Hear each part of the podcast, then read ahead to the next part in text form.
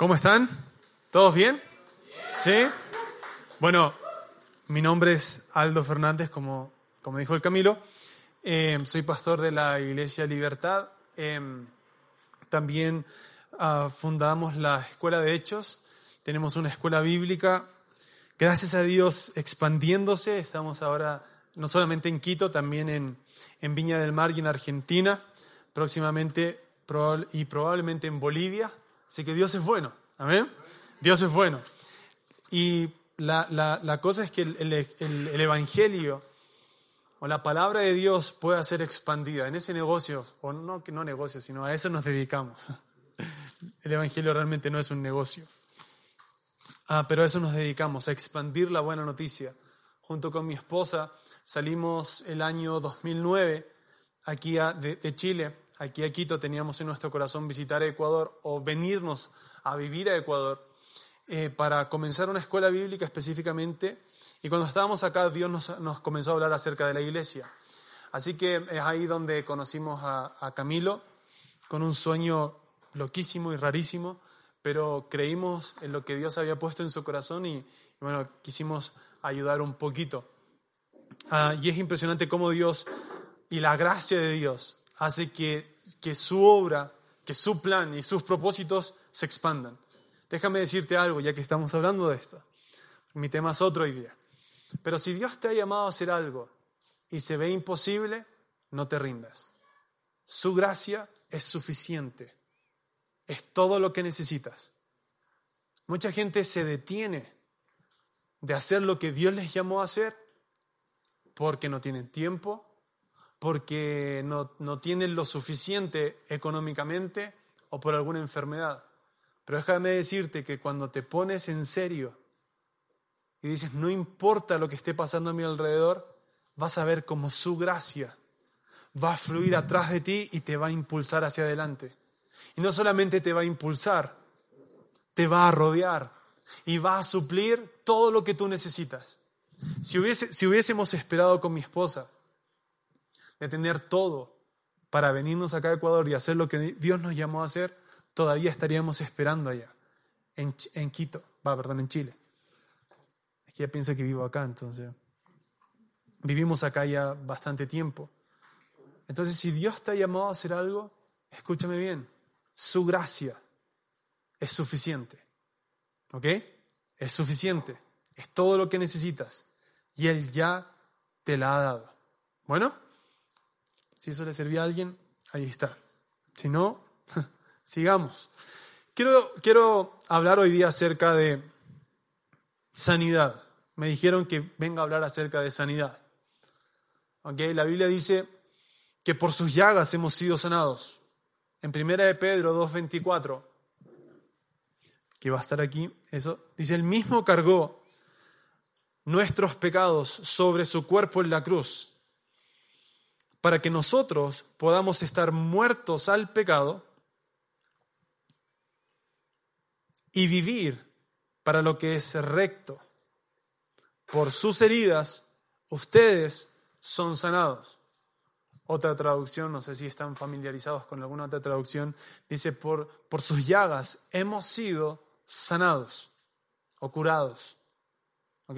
Eso habla de restauración, habla de sanidad. Esto lo hizo Jesús cuando fue a la cruz, cuando cargó con nuestros pecados. Él nos sanó. ¿Ok? Vuelvo a repetir, dice, Él mismo cargó nuestros pecados sobre su cuerpo en la cruz. La Biblia también dice que el que no conoció pecado, por nosotros se hizo pecado, para que nosotros pudiéramos ser hechos la justicia de Dios en Cristo. ¿Ok? Y dentro del Nuevo Testamento una de las grandes revelaciones que vas a encontrar en las cartas del apóstol Pablo, de Pedro, de Juan, es que como, como creyentes o hijos de Dios tenemos una nueva identidad. También primera de Juan 4:17 dice que como Él es, así somos nosotros en este mundo. ¿Ok? Eso habla de una nueva identidad y una nueva realidad en nosotros. La Biblia dice que antes estábamos muertos en delitos y pecado. con una naturaleza de pecado y éramos, éramos arrastrados y llevados por esa naturaleza. Pero cuando estábamos muertos, Dios nos dio vida juntamente con Cristo. La Biblia dice que por, su, por gracia hemos sido hechos salvos, hemos sido salvados. ¿Ok? Entonces, hoy día tenemos esta nueva identidad y nuestra nueva identidad es en Cristo. Lo que Él es, eso soy yo. ¿Él es justo? ¿Ustedes creen que Él es justo? ¿Sí? Entonces tú también. Hay gente que dice, pero ¿cómo puedo ser justo si cometo errores? ¿Cómo puedo ser llamado justo o santo? La Biblia dice que Él perfeccionó en, la carta o en el libro de Hebreos, dice que Él perfeccionó a quienes santificó. La Biblia dice que Él nos escogió en Cristo.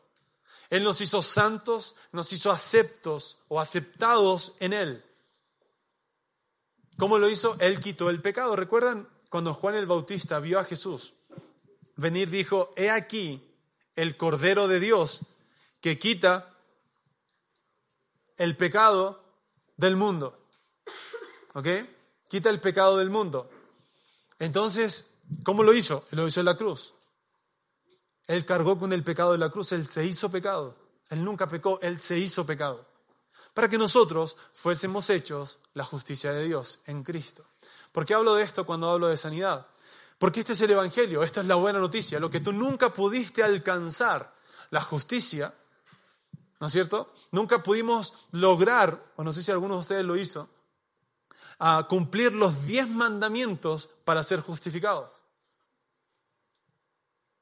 Tal vez tú nunca has matado a alguien, pero recuerdas cuando Jesús dijo, si aún dices necio a tu hermano, ya eres culpable. ¿Verdad? Jesús añadió esto y dijo, si tu justicia no es superior a la de los fariseos, los maestros de la ley, no puedes entrar en el reino de Dios. Lo que él dijo que era lo que estaba diciendo o mostrando en ese momento es que ninguna persona por medio de sus acciones podía alcanzar y cumplir la ley. De hecho, la Biblia dice que Jesús vino a hacer lo que la ley nunca pudo hacer eh, hacia nosotros. Nunca pudimos alcanzar la ley, cumplir la ley. Entonces vino Jesús y nos justificó, nos dio el regalo de la justicia. Y lo que Él es, soy yo en este mundo. ¿Ok? ¿Me siguen? Si Él es justo, yo soy justo. Hay gente que dice, bueno, si, si le dices eso a las personas van a ir a pecar. Pablo hace esta pregunta en, una de sus, en Romanos 6, dice, ¿pecaremos? ¿Seguiremos pecando porque estamos bajo la gracia de Dios? De ninguna manera. De hecho, cuando predicamos la buena noticia, cuando predicamos que tú eres justo delante de Dios por el sacrificio de Jesús, porque Él nos limpió con su sangre, ¿te dan ganas de pecar? No, no dan ganas de pecar. Todo lo contrario, te dan ganas de correr y servir o dar tu vida a quien, te justificó, a quien hizo lo que tú no podías hacer por ti mismo. Entonces, la gracia no es una licencia para pecar, es el camino para dejar de pecar. Y es, y es importante entender esto cuando hablamos de sanidad, porque muchas personas, cuando hablamos de sanidad y de recibir eh, la sanidad de Dios en sus cuerpos, dicen, no, pero es que yo me equivoqué en esto. O tal vez, eh, ¿cómo voy a, voy a pedir por sanidad si es por mi culpa que yo estoy enfermo? es porque yo pequé, es porque hice esto, esto o, tal cosa. Pero si tenemos el entendimiento y el concepto de sido justificado, voy a recibir el regalo sin ninguna condenación. De hecho, Romanos 8 dice que no hay condenación para los que están en Cristo. Condenar es volver o sentar a una persona en la silla del acusado. ¿Han visto alguna película o han visto un juicio, ¿no es cierto? Que hay una silla donde está el acusado. Es un lugar de vergüenza. ¿Sí o no? Es un lugar donde todos te apuntan con el dedo. No solo todos, el juez o la ley está mostrándote diciendo eres culpable. Cuando la Biblia dice que no, eh, no, no hay condenación para los que están en Cristo, está hablando de que nadie tiene el poder o el derecho legal, escúchame bien, el derecho legal de sentarte nuevamente en esa silla. Nadie. Nadie. ¿Y sabes qué, qué hace eso en ti? Quita el peso de tratar de agradar a Dios con lo que tú haces, con tus obras. Y trae e inspira confianza. Y trae una convicción. Y eso te lleva a vivir de otra manera. Te lleva a vivir por lo que Jesús hizo y no por lo que tú puedes hacer por ti mismo. Hoy día recibí un mensaje de, mi pastor, está en Chile, y me dijo, Jesús es tu Salvador, no tomes su lugar, no trates tú de salvarte a ti en cualquier situación en la que estés, no trates tú de ser tu Salvador, Él es tu Salvador. Y sabes, me hizo libre, porque hay muchas cosas que uno trata de solucionar y ser su propio Salvador. ¿Sí o no? Me dijo, deja que Él sea tu Salvador. Y justo en una, en una situación que estamos pasando, donde estamos tratando de ver salidas, de ver cómo podemos hacer para, para salir de esto, me llega este mensaje.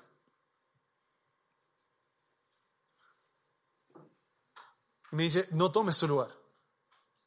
Escúchame bien, en cuanto a la sanidad, en cuanto a tu salvación, tú no podías salvarte a ti mismo. Él lo hizo. La salvación es un regalo. Y si la salvación es un regalo, la sanidad es un regalo. Porque el mismo sacrificio que te salvó fue el que te sanó. leímos acá en 1 de Pedro 2.24. Está hablando del, del sacrificio de Jesús en la cruz cuando Él cargó el pecado para que podamos vivir en una, en una vida recta o en justicia, por la justicia que se nos dio. Y por sus llagas. ¿Te das cuenta que es una consecuencia de su sacrificio? Del haberte limpiado, del haberte salvado. La consecuencia es que por sus llagas fuiste sanado. Cuando Jesús estaba en, el, en la última cena, ah, ¿recuerdas que partió el pan? ¿Sí? partió el pan. Uno de los significados que creo que tiene el pan, bueno, Jesús dijo, este es mi cuerpo que por vosotros es partido. ¿Sí? También habló del, del vino que representa su sangre que fue derramada para limpiar nuestros pecados. Nos dice para qué. Pero una de las cosas que creo por la cual él dijo que el cuerpo fue partido fue por nosotros. Eso es lo mismo que decir por sus llagas. Su cuerpo fue partido.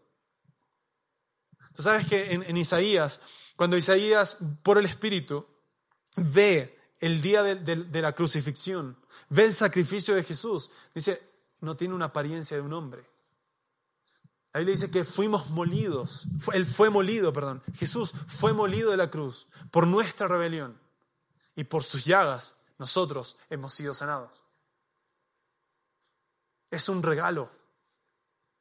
Es un regalo. ¿A cuánto te gustan los regalos? Nos gustan los regalos. ¿Qué sabes de un regalo? Que es gratis. Que es gratis. ¿Sí o no? vivimos en un sistema donde tratan de convencerte que no. Por ejemplo, compra esto y de regalo te llevas esto. Eso no es un regalo. Tienes que pagar. O cuando alguien te trae un regalo, tú dices, chuta, está caro.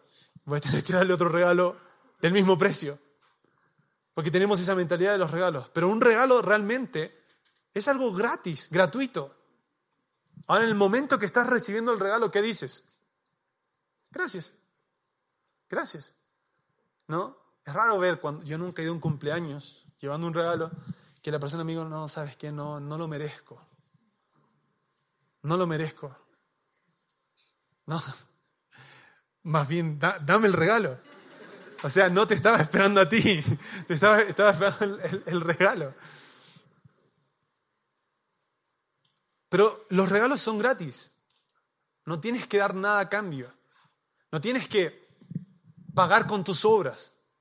Si tú me sanas, yo voy a hacer esto. No, no, no puedes hacer un intercambio. Porque estás diciendo que lo que Él hizo no es suficiente cuando tratas de dar una obra para recibir algo de Dios.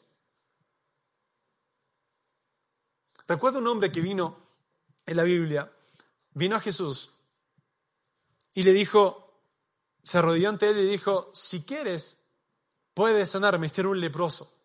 Si quieres, puedes sanarme. Pasó algo que la gente no había visto. Jesús extendió su mano y lo tocó. Según la ley en el Antiguo Testamento, si tú tocabas a un leproso, un leproso era una persona inmunda, y de acuerdo a la ley tenía que estar afuera, afuera de, qué sé yo, donde, de, la comunidad donde están las personas, afuera. Y si era sanado, tenía que presentar una ofrenda, ¿no es cierto? Y no solamente una ofrenda, tenía que probar que la lepra se había ido para poder entrar nuevamente. Pero vino este hombre, se arrodilló ante Jesús y le dijo, si quieres, puedes sanarme o limpiarme. Este hombre no, no dudaba que Jesús podía, pero dudaba si es que él quería o no. Dudaba de la voluntad de Dios, del deseo de Dios. Porque Jesús le respondió algo y le dijo, ¿alguien se acuerda? ¿Alguien dice? Sí quiero. No solamente le dijo si quiero, extendió su mano y lo tocó. ¿Te imaginas a sus discípulos? No, Jesús, no. Porque estaba extendiendo su mano para tocar al leproso. Algo que no había sucedido. Pero ves lo que nunca antes había sucedido. El leproso no le pasó la lepra a Jesús. Jesús le pasó su vida o su vida fluyó en ese cuerpo y sanó toda la lepra. Y eso nos muestra que la vida de Dios es mayor que, la, que cualquier enfermedad. Que cualquier enfermedad. La enfermedad, la fuente o de dónde viene la enfermedad es la muerte, no es la vida. Por lo que debemos entender que no viene de Dios. La enfermedad no viene de Dios, no es que Él te está probando, Él te dio esta enfermedad para probarte algo, no, no, Él no, Él no puede darte algo que no tiene. O Jesús tendrá algún cáncer por ahí. No. Pero ¿por qué pensamos de esa manera? Porque a veces pensamos que él, que él puede probar a las personas con enfermedades. No es que Dios está enseñándote algo.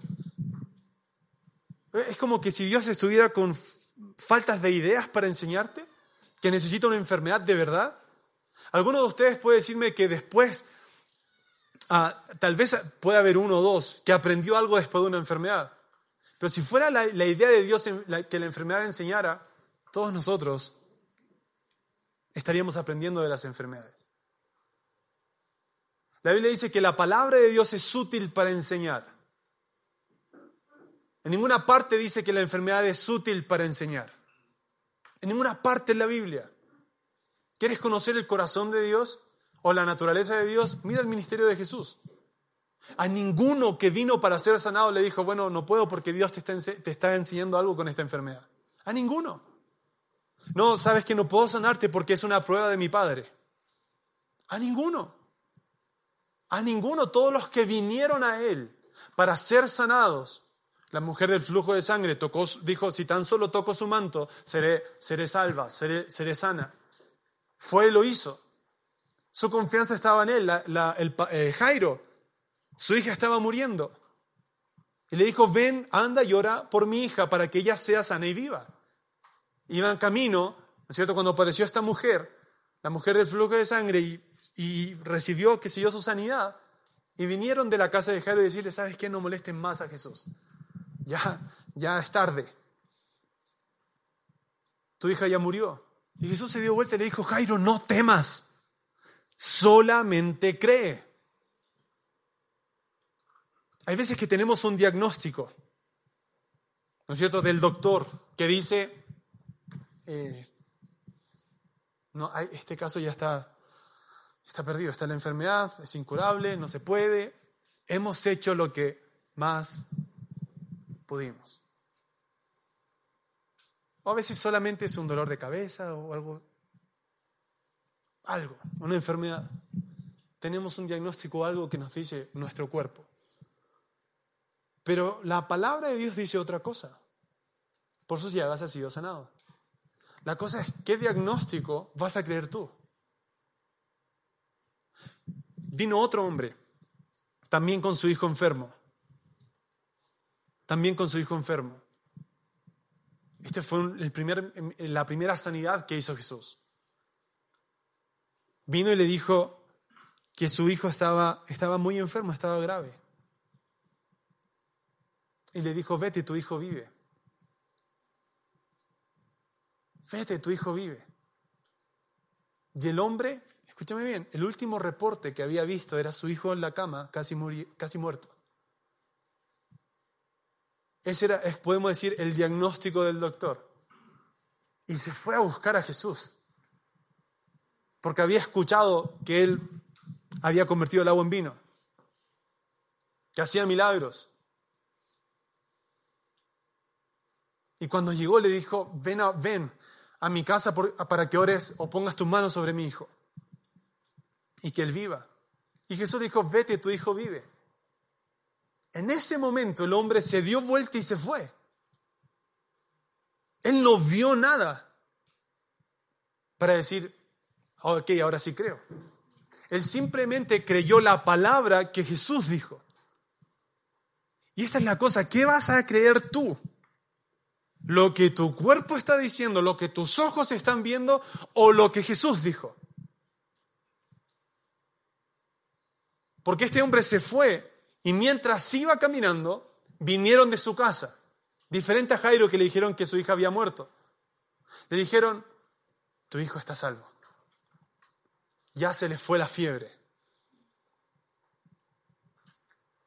Y él le preguntó, ¿a qué hora empezó a pasar eso? A la una de la tarde. Y él dijo, esa fue la misma hora que Jesús dijo, vete, tu hijo vive. Pero el hombre podría haber dicho, Jesús, ¿cómo voy a saber? ¿Por qué no me acompañas mejor? Para asegurarnos, porque si no, si no, si no se sanó, el hombre creyó sin haber visto. Eso, es una, eso se llama convicción. Es lo que llamamos fe.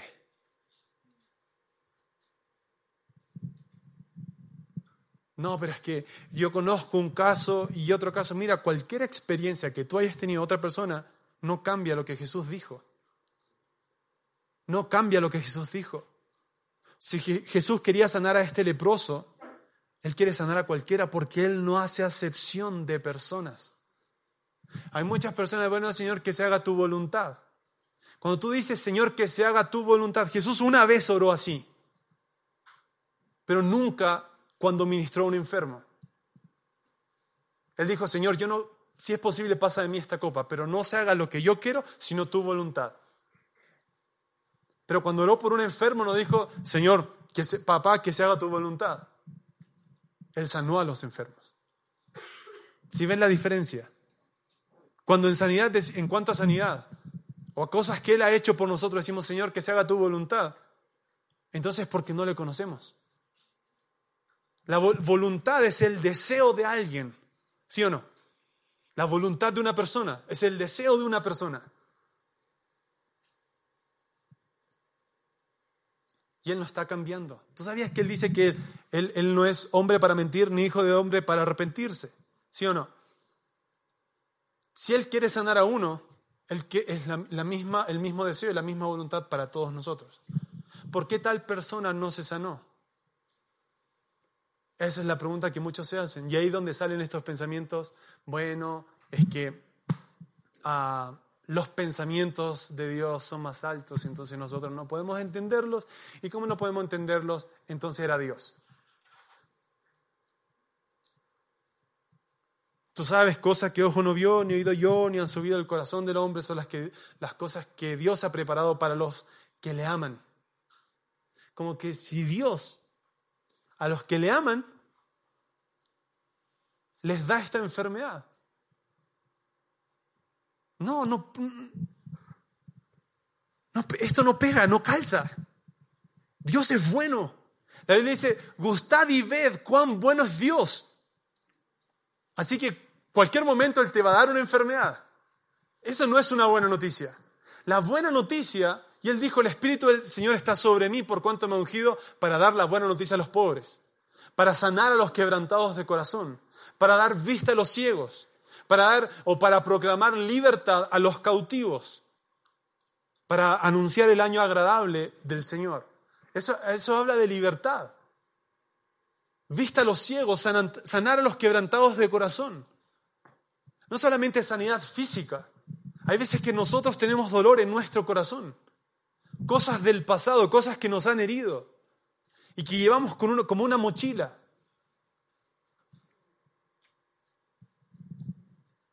Él vino a sanar y a restaurarte. La cosa es qué es lo que tú estás creyendo. Porque hoy día la Biblia dice que andamos por fe y no por vista. Andar por fe es vivir, caminar, tomar decisiones por lo que Él hizo. Proyecto mi vida por lo que Él hizo. ¿Te has dado cuenta que cuando viene el diagnóstico del doctor, bueno, tiene esta enfermedad, la gente proyecta toda su vida con esa enfermedad. Si es una alergia, te acostumbras a ello. Porque no puedes tratarla. Pastillas, pero no la puedes quitar. Pero la vida y el poder de Dios sí. Porque por sus llagas hemos sido sanados. Es algo que Él ya ha hecho. La Biblia dice que el que tiene al Hijo tiene la vida. ¿Verdad? ¿Sí?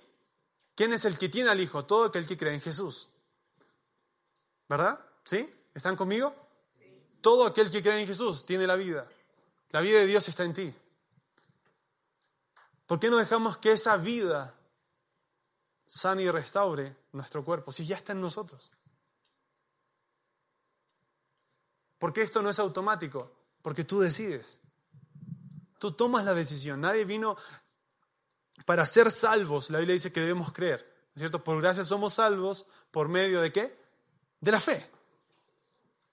Por medio de la fe. Tú accedes a eso por medio de la fe, a la gracia de Dios por medio de la fe. Tú accedes a este suplir de Dios, que también, que la sanidad es, es lo que Él ha parte de lo que Él ha suplido para nosotros. ¿Por qué no dejas que esa vida sane y restaure tu cuerpo? ¿Por qué no confías en lo que Él ya hizo por ti? Él ya lo hizo. Alguien me dijo, ¿cómo descanso en eso? ¿A qué, ¿A qué te refieres con descansar en que Jesús ya lo hizo? ¿En qué confías? Ya no luchas. ¿Por qué luchas con algo que ya está vencido? ¿Verdad? ¿Sabes lo que... ¿Recuerdas que la Biblia dice que somos más que vencedores? ¿Verdad? En Cristo. ¿Tenemos la victoria nosotros? ¿Sí? Escúchame, el lugar de victoria ya no es el lugar de la lucha. ¿Verdad? A los que están viendo el mundial. El, lugar de la victoria viene después de haber hecho el trabajo. ¿Sí o no? Jesús ya venció, Él ya lo hizo. Y hoy día nosotros simplemente estamos en ese lugar de victoria. Eso se llama ser más que vencedores. Tú no hiciste nada, pero disfrutas y tienes el beneficio de todo. Al haber, ha sido dado por gracia o gratis, no quiere, no quiere decir que no, no costó. Fue un alto precio. Pero Jesús lo pagó por ti. Y hoy día tú disfrutas ese regalo, lo que Él ya hizo por ti. Ya eres sano. ¿Ok? Ahora vamos a pasar a lo último. Hay muchas cosas más que podemos hablar acerca de esto. ¿No? Pero quiero, quiero animarte también en algo. En Mateo 10, 1, dice así, Jesús reunió a sus doce discípulos y les dio autoridad para expulsar espíritus malignos y para sanar toda clase de enfermedades y dolencias. ¿Ok? Jesús les dio autoridad. Ahora uno puede decir, bueno, pero fue a sus discípulos, a los, a los doce, a los apóstoles. Cuando Jesús resucitó, dijo, toda autoridad me has dada en el cielo y en la tierra, por lo tanto, id y prediquen el Evangelio. esta autoridad también ha sido delegada a nosotros. Versículo, entonces, esto también aplica a nosotros. Versículo 5. Jesús envió a los doce apóstoles con las siguientes instrucciones. No vayan a los gentiles ni a los samaritanos, sino al pueblo de Israel, las ovejas perdidas de Dios. Este, este concepto cambia, ¿no es cierto?, al final cuando Jesús dice, id por todo el mundo. Ahora, les dice, versículo 7, vayan y anuncien que el reino del cielo está cerca. ¿Qué significaba eso? Justicia. Justicia. El reino de los cielos está cerca, quiere decir que la justicia vino. ¿Ok? La Biblia dice en Colosenses que hemos sido trasladados del reino de las tinieblas al reino de su amado Hijo. ¿Amén? Ya no estamos cerca, estamos en. ¿Ok? También dice el, el 8, sanen a los enfermos. ¿Sabes que Jesús nunca oró por un enfermo? Él sanó a los enfermos. ¿Y cómo lo hace hoy día? Por medio de la iglesia. La Biblia dice que Él es la cabeza y nosotros somos el cuerpo. ¿Sí o no? Eso dice la Biblia. Nosotros somos el cuerpo de Cristo. Somos Cristo aquí en la tierra. Y a veces esperamos que Él venga de nuevo a sanar a los enfermos. Cuando somos nosotros, porque su poder está en nosotros y su vida está en nosotros, los que sanamos a los enfermos. ¿Cómo Él lo hizo? Él habló a la palabra. No solamente dijo sanen enfermos. Dice, sanen a los enfermos, resuciten a los muertos. ¿Tú sabes cuánta, cuánta gente nos está robando la muerte, la enfermedad? ¿Cuántos seres queridos? Y la Biblia dice que nosotros podemos resucitar a los muertos. Y si la iglesia no está sanando a los enfermos y resucitando a los muertos, curando a los leprosos y expulsando a los demonios, es porque no hemos entendido que la vida de Dios está en nosotros. Porque hemos tomado su sacrificio solamente para nosotros, para sanarnos a nosotros. Pero Él dijo, vayan y hagan esto. Yo quiero animarte. Luego dice, den tan gratuitamente como han recibido. O de gracia recibiste. ¿Cuántos recibieron de gracia? Entonces den de gracia. No es que esta persona, ¿cómo va a ser sana? Mira los pecados que hace. Dan de gracia. Gratis. Gratis. El tiempo vuela.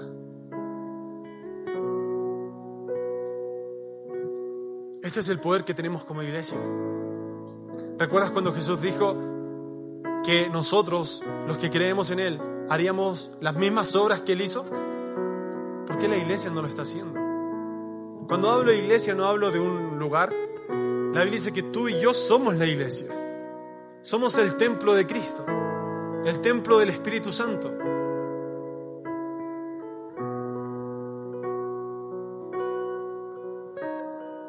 Las obras mayores las hacemos cuando, son, cuando comenzamos a hacer la iglesia. Y la iglesia no fue hecha para estar encerrada, fue hecha para estar siendo activos allá afuera.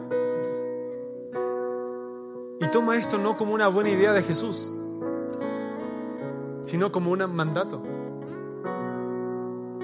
Porque dijo, sanen a los enfermos, resuciten a los muertos que eso ya rompe mi, rompe mi manera de pensar. El poder de Dios está en nosotros. La vida de Dios está en ti. Yo sé que eres imperfecto. pero él, hecho, él hizo una manera para aún así vivir en ti.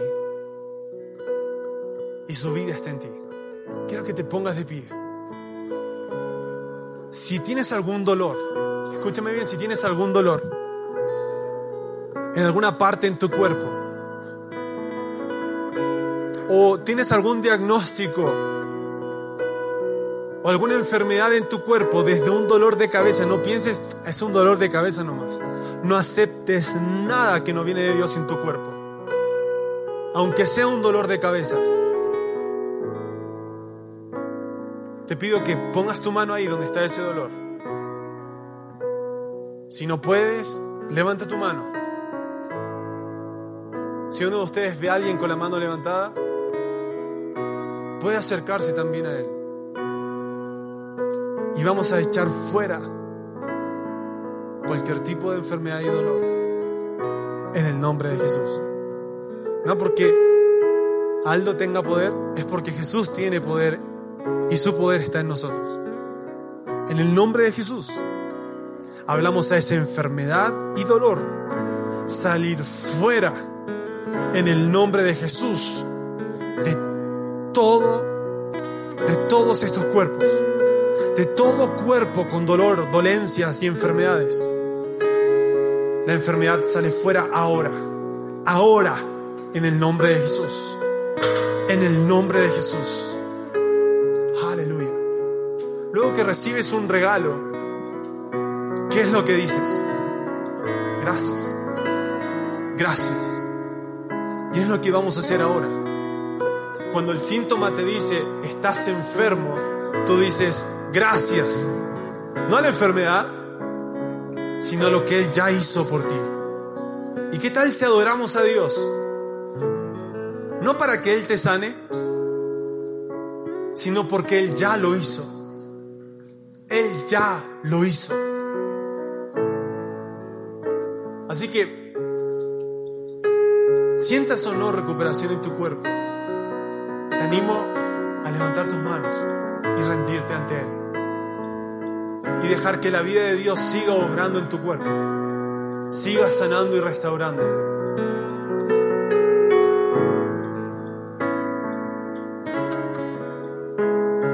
Y adoremos adoremos al que lo hizo todo por nosotros.